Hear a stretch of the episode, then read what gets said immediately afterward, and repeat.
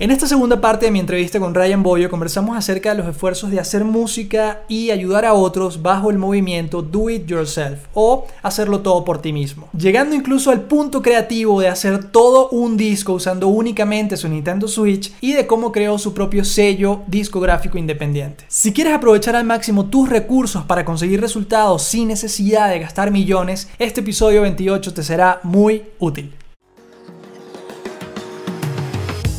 Después de lanzar mi primer disco y fracasar enormemente, decidí aprender cómo convertir un proyecto musical en una marca exitosa a través de mi segunda gran pasión, el marketing. La gran pregunta es, ¿cómo darse a conocer y destacar del resto si nadie te prepara para ser artista independiente? Acompáñame en este viaje mientras encontramos la respuesta. Mi nombre es Adrián Dalsus y querido músico te doy la bienvenida.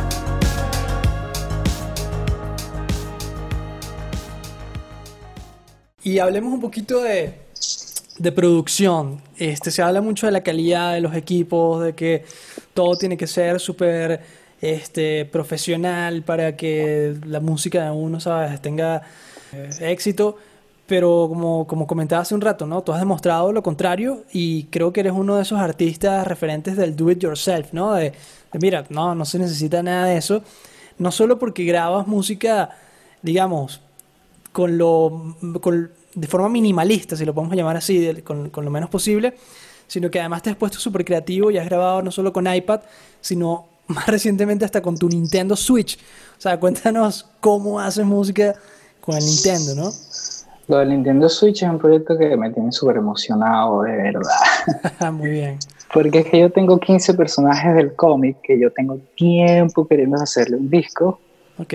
Y cuando agarré el Switch es perfecto, porque estos son personajes que son para una de las dimensiones que te dije que es digital, entonces todo es chiptune ahí. Y yo dije, estos personajes tengo que hacerlos en, aquí. O sea, cuando yo, cuando yo obtuve el Switch y un pana me dice, eh, alemán, tienes que comprarte este juego. Y era, se llama Core Gadget, es un software, por así decirlo, de composición y producción y grabación en el Switch. Eh, es bastante, bastante, bastante limitado, pero aún así tiene sus efectos de reverb, delay, tiene un montón de efectos, tiene su ventana de mezcla, tiene un montón de sintetizadores de core que puedes usar, tiene drum machine, tiene, está súper, súper, súper completo. Y cada canción tiene 50 escenas. O sea, cada escena es un, son cuatro, cuatro compases, pues entonces realmente no pueden ser muy largas las canciones. Pero, pero es, es, bastante interesante y súper divertido. Entonces ahí he estado haciendo las 15 canciones. Ahorita llevo como 10 más o menos. Y de esas 10 hay 8 terminadas. Em, pues eso yo lo voy a grabar simplemente como grabé lo de Peter Pan. Va directo a la consolita que yo tengo por ahí, que es una consola súper chiquita que es para grabar así súper sencillo. Pero esa consolita graba HD, o sea, no HD de estudio, pero graba, se escucha súper bien de verdad. Entonces yo voy a usar esa para grabarlo así, para hacerlo de manera súper, como más orgánica con el Switch. Perfecto. Y esa música al final igual la montas en Spotify y todo. Sí, pero ahorita sabes qué voy a hacer. Voy a empezar a hacer puros live en, en Instagram y las voy a ir mostrando por ahí primero. Súper. Está bueno, sí, está bueno eso. Cada cierto tiempo voy a mostrarlas así. Bueno, mira, en la casa nosotros ahorita tenemos bastante, por así decirlo, tenemos lo suficiente para grabar calidad pro de verdad. O sea, tenemos un buen preamp, tenemos una buena interfaz, tenemos unos buenos sintes, una buena drum machine, tenemos buenos equipos, buenos plugins. Entonces, no es, de verdad no es una inversión muy cara, pero, verga, nos ha costado porque llevamos años. O sea, yo ahorita armé esto con un pana que conocí aquí en Nueva York, que él es de Howdy Who. No sé si conoces la banda Who, una banda venezolana. No, la he eh, es una, wow, yo los tengo, yo, yo antes de, de, conocer a este man y todo, yo los tenía en un pedestal porque es muy buenas. Entonces, este, eh, yo lo conocí a él aquí en Nueva York y él me dice, pues vamos a aliar fuerza. Y pues, de ahí comenzó todo y ahora estamos viviendo juntos y tenemos un estudio. Cool, eso está, ese, ese es un muy buen consejo, fíjate, o sea, que tus roomies o que con quien compartas casa pues también compartan la misma pasión que tú y claro sí eso es lo mejor porque al final pueden fusionar cosas no no es todo no es todo tú solo yo creo que lo mejor de verdad es armar las cosas con amigos. Por eso, de verdad, los amigos de la casa siempre yo lo veo de esa manera. Todos tenemos que. Es más fácil, es más fácil hacer las cosas en equipo. Claro, cuéntanos de eso, cuéntanos de amigos de la casa. Entiendo que es como una especie de disquera, productora. Cuéntanos. Ajá, este, Amigos nace casi que igual por lo del canal de YouTube. O sea, yo quería apoyar a bandas venezolanas que estuvieran como que pasando roncha ya. Em, esa fue la idea principal. Entonces yo dije, bueno, yo voy a, hacer algo que es más real que simplemente hablar, voy a intentarlo. Em, voy a intentar de, no sé, ayudar a que las bandas saquen un disco. Vamos a ver si se puede, pues.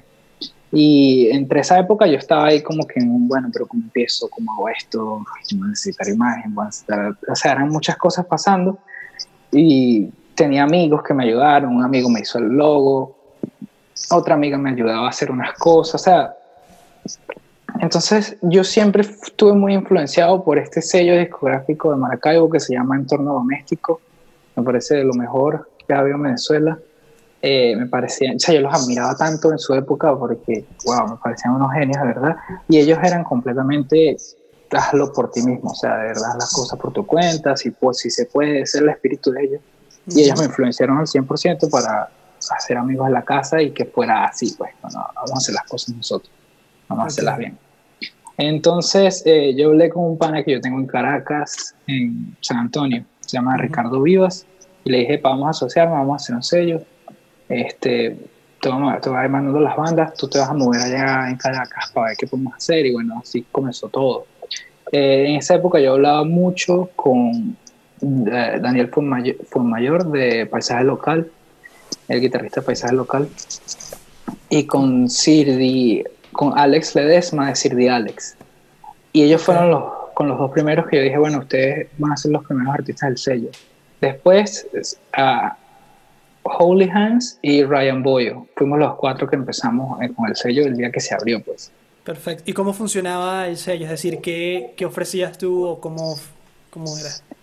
Bueno, lo que yo les ofrecía al principio era como que vamos a yo les voy a ayudar a producir qué necesitan en realidad. O sea, qué necesitan. Vamos a hablar. Vamos a sentarnos aquí, vamos a hablar, vamos a ver una birra y vamos a ver qué, qué está pasando con este proyecto.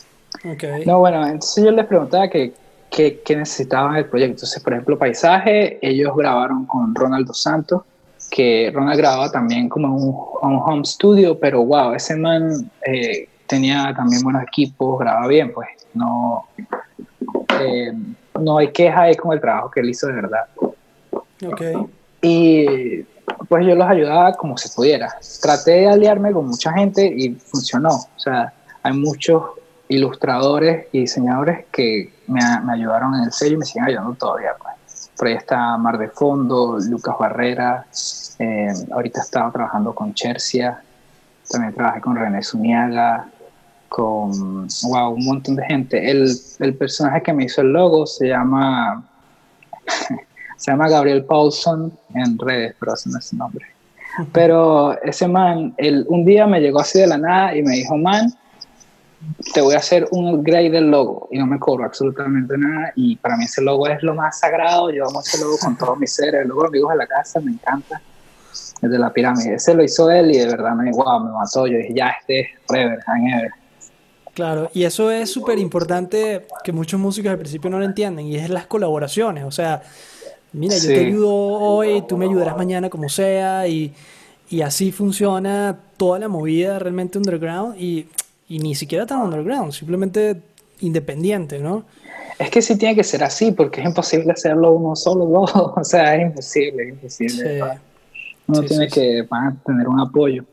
Em, yo me acuerdo que luego, luego de, haber empezado Amigos, este, yo mezclé muchos discos del sello, ya muchos discos que pasaron por el sello los mezclé yo, este, otros se los mezclaba, comencé también a aliarme con ingenieros de audio venezolanos. Hubo gente que se me acercó por email y me dijo, hola, yo soy ingeniero de audio, estoy dispuesto a trabajar gratis para el sello. Y wow, eso de verdad, o sea, fue un del cielo a la tierra con amigos de la casa, porque claro. colaboramos con muchísimos ingenieros de audio que también eran increíbles, pues, que yo desconocía. Buenísimo. Y Amigos de la Casa sigue, ¿no? Claro, sí. Bueno, mira, el año pasado hubo un punto en que yo pensé en cerrarlo. Eh, las cosas se pusieron feas. Estuvo, el 2019 estuvo heavy. Estuvo heavy aquí en Nueva York. Y bueno, este año eh, está más heavy, pero este año extrañamente está como que ahí todavía, bueno, sí, todavía se puede mantener este sí. Eh, yo no lo cerraría, o sea, le he invertido muchísimo tiempo a esto y muchísimo amor y siento que mucha gente se lo tripea. Y por eso, no sé, de verdad creo que no lo cerraría. Ok, y a todos esas, porque incluso, o sea, incluyéndome, ¿no? Hay muchas personas que, que, oye, les encantaría montar precisamente un sello, ¿no? ¿Qué recomendaciones les darías a ellos para, para bueno, que cumplan también ese sueño? Mira, lo que yo de verdad, de verdad, de verdad digo que si vas a montar algo, lo que sea, si vas a producir lo que sea, es que trates de hacerlo con la mejor calidad posible, porque he visto mucha gente que, o sea, inclusive aquí en Estados Unidos hay muchos, eh, muchísimos, mira, nosotros, yo me mudé para acá, yo estoy viviendo en Maspet, esto es como la frontera entre Queens y Brooklyn, okay. y justo al lado está aquí Williamsburg, y está, eh, se me olvidó el vecindario. Pero siempre bajamos para acá a, a chilear, pues a ver con panas y a ver bandas y no sé qué. Y Bushwick se llama. Entonces, eh, siempre que bajamos, hemos visto muchos proyectos que uno de verdad los ven en un bar y dice, ¿cómo este proyecto está aquí? O sea, de verdad no suenan bien. He visto gente que no suena, he visto gente que está desafinada, con instrumentos desafinados, para de tiempo. Y estás tocando en vivo en Nueva York, pues es como que uno pensaría que, wow. Pero sí me ha pasado eso. También me ha pasado que he visto bandas que digo, ¿qué es esto? O sea, porque esto no se ha ganado un Oscar todavía. ¿no? Vi un Oscar, ni siquiera un Grammy. de uno. Exacto. No, es que de verdad he visto proyectos increíbles, increíbles, loquísimos. Pero también he visto muchas vainas malas y he hablado con gente, hemos conocido gente en la movida. Y pues la idea es que si vas a lanzar tu proyecto en vivo, de verdad estés lo mejor ensayadito posible porque que o sea, ¿para qué ir a tocar si no vas a tocar bien? Claro. Y, y lo otro es que a la hora de lanzar material, de verdad trata de que suene lo más clean posible, cortale los bajos, limpiale los, los altos también, o sea, no sé, a sonar lo más bonito que pueda, porque eso, o sea, esa es tu tarjeta de presentación, pues los proyectos que lanzan. Ok, y a nivel como de... Sí, o sea, lo que llamaríamos el tema fastidioso, ¿no? De, armar un proyecto que, en este caso es un sello. ¿Qué, qué, recomendarías además, por ejemplo, de esto que aprendimos de, hacer alianzas, ¿no? De hacer alianzas con, otras, con otros músicos. ¿En qué sentido? Por ejemplo, ¿qué, te ha tocado a ti batallar con el tema del sello que tú digas, wow, esto para mí fue un, un problema, pero lo superé, ¿sabes? De esta forma. Bueno, de, de uno, lo primero que se me viene a la mente es lo de paisaje local, porque paisaje local era, para mí era top promesa, sí, Venezuela. Esas panas la pudieron haber pegado del techo mucho y después lo que pasó fue como que, ah, qué malo. Okay. Porque, o sea, ellos, ellos, grabaron un disco con Ronald Dos Santos, un disco muy bueno. El disco ya estaba ahí entre manos y tal. Bueno, vamos a mezclar ese disco, vamos a hacerlo y tal eh, él lo iba a mezclar, ¿cómo se llama? Fidel Boa, que es un ingeniero que, wow, que él ha trabajado un par de ocasiones con el sello y, bueno, tú lo conoces también. Sí, sí, sí. Eh, y ese más es muy pro, o sea, yo él lo admiro mucho, me parece un ingeniero muy increíble. Y bueno, X, entonces ese disco tenía todas las de wow, ese disco de verdad puede lograr algo. Entonces fue cuando pasó todo lo de que habían acusado al vocalista de paisaje en Twitter de que había de acoso o algo a, una chica en Maracaibo. Y pues de ahí, a, raíz de eso, eso fue una noche, eso pasó toda una noche de una, este, hablé con el pan en Caracas, Ricardo, y tuvimos que sacarlo del sello porque, o sea, no podíamos, no podíamos mantenerlo en el sello después de todas esas cuestiones. Claro, claro. Entonces, de ahí eso fue como que wow, porque... Lo que pasó con Paisaje fue eso, que el disco se le invirtió mucho tiempo, fue mucho trabajo, y después al final, bueno, ya casi que ellos ni querían lanzarlo, los de la banda estaban así como bastante cabizbajo, y era Pero bueno, al final igual decidimos lanzarlo. A mí me parece un disco brutal, me, me encanta, es uno de mis discos favoritos del año pasado, de verdad. Y a pesar de todo, siento que musicalmente se logró, pues, que, es, que es la meta principal. Claro, claro. De ahí nacieron cosas muy bellas, de verdad, porque por ahí está este OTM, que es el proyecto de Ricardo Socorro, que él tocaba en paisaje. También está Puerto Azul, que es el proyecto de Manuel Vivas, que yo ahorita le estoy mezclando un tema. Que vamos a lanzar pronto. Está buenísimo, está muy, muy bueno, verdad. Y em, también está el proyecto de Daniel Mayor, que lo lanzó aquí en Florida. O sea, yo siento que de verdad han lanzado muchas cosas después del, del Nueva Banda. Bien, bien. Sí, del Nueva Banda. Y, y hasta qué punto llega una disquera independiente, es decir, los ayudan, ya me comentaste, con la mezcla, con, con otras cosas, pero más allá de eso, eh, o digamos, hasta qué punto pueden ayudar ustedes a, a otros artistas. Um, bueno, ahorita mira, las modalidades han cambiado mucho, porque anteriormente nosotros hacíamos las cosas así tipo, bueno, um, nosotros le podemos ayudar, por ejemplo, a Vince Viner, en eh, un par de ocasiones se le ayudó a, por ejemplo, hacer algunos toques y cosas así, pero ya ahorita no estamos haciendo nada de eso, ahorita en el sello es meramente, estamos lanzando discos, meramente eso. Entonces ya los artistas me llegan a mí con el disco listo o solamente que le falta mezcla. Sí, ya está grabado, ya está todo bello, ya es, es, la modalidad nueva en el sello. Entonces ahorita, mira, vamos a, nos vamos a arriesgar con un artista nuevo que, que vamos a lanzar su disco muy, muy pronto, se llama Sanqueo. Y no sé ni siquiera cómo describir este proyecto, es un proyecto bastante como de la movida nueva, no es trap, pero tiene su flow, está súper sabrosito ese proyecto, de verdad. Tiene unos temas muy buenos y bueno, lo va a estar lanzando muy pronto. La estética del arte está brutal. Yo creo que ya para dentro de las próximas semanas vamos a estar lanzando un promo. Entonces a ese man, él me llegó a mí con mezcla, máster y arte. O sea, él llegó con todo y me dice, bueno, yo lo vamos a lanzar. Entonces el contrato con él simplemente de publicación. Nosotros vamos a lanzar su disco en Spotify y en todas las otras redes todo lo que se te ocurra, no sé, iTunes, Apple Music, todo eso.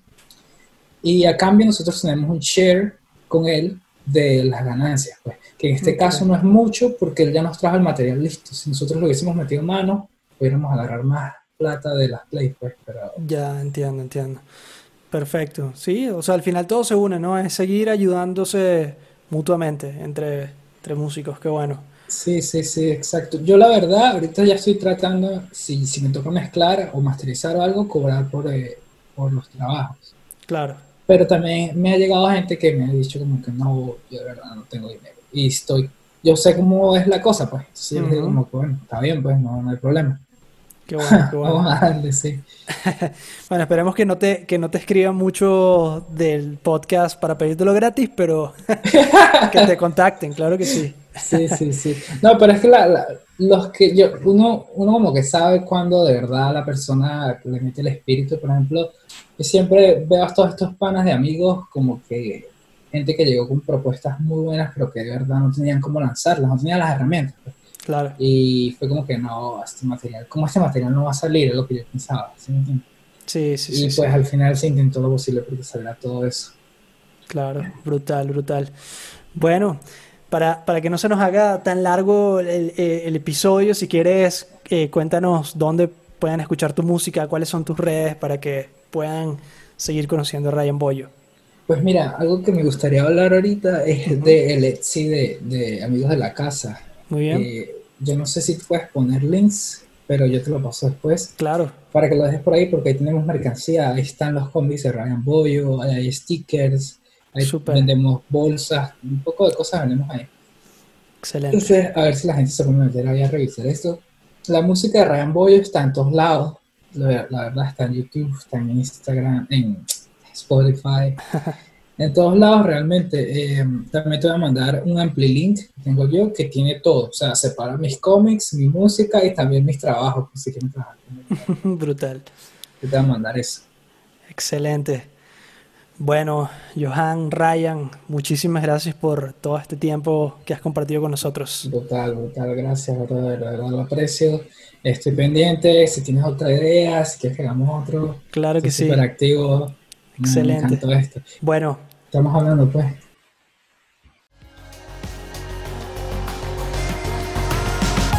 Si te ha gustado este episodio, te invito a compartirlo con otros músicos, dejar un buen review del podcast y seguirnos en redes sociales para más contenido de valor.